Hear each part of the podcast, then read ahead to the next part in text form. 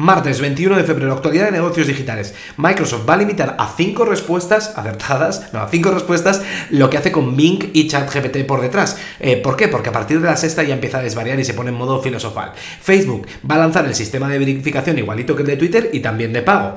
El resto de unicornios, hay dos casos en la Corte Suprema que pueden darle una vuelta a cómo está construido Internet. Básicamente, desde el 96, todas las opiniones vertidas por los usuarios en Internet, las plataformas no son responsables. Ahora hay dos denuncias porque, claro, las plataformas con inteligencia artificial y algoritmos empujan más un contenido que otro. Veremos si cambia el paradigma y les hacen responsable.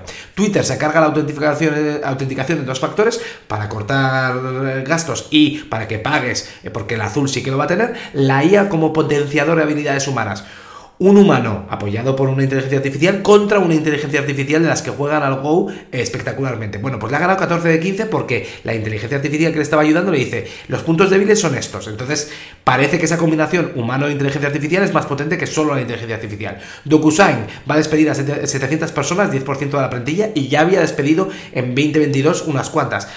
Luego, Stripe, en búsqueda de financiación, está buscando 4.000 millones. ¿Por qué? Porque como ha tenido que cambiar lo de las stock options porque no se da bolsa, tiene que pagar impuestos. Y esa es la razón por la que está buscando parte de la ronda de financiación. En resultados, Tradesk ha crecido un 24% en todo el año, que ha sido un 32% y se sube al carro de la recompra de acciones. Lenovo, como nadie compra PCs como antes, los ingresos caen un 24%, el beneficio cae un 32%, lo mayor en 14 años.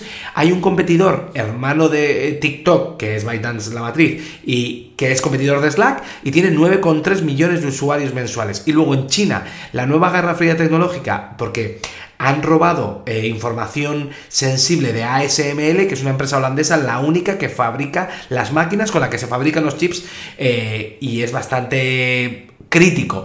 Y UK alineado con esto, está preparándose para un escenario en el que China invade Taiwán y habrá escasez de chips, eh, mucho más de lo que conocemos hasta ahora. Y la inversión americana en startups chinas, o sea, los dólares que entran a China para startups, ha caído. Antes era el 39% de toda la inversión y ahora es un 19%. Hasta mañana.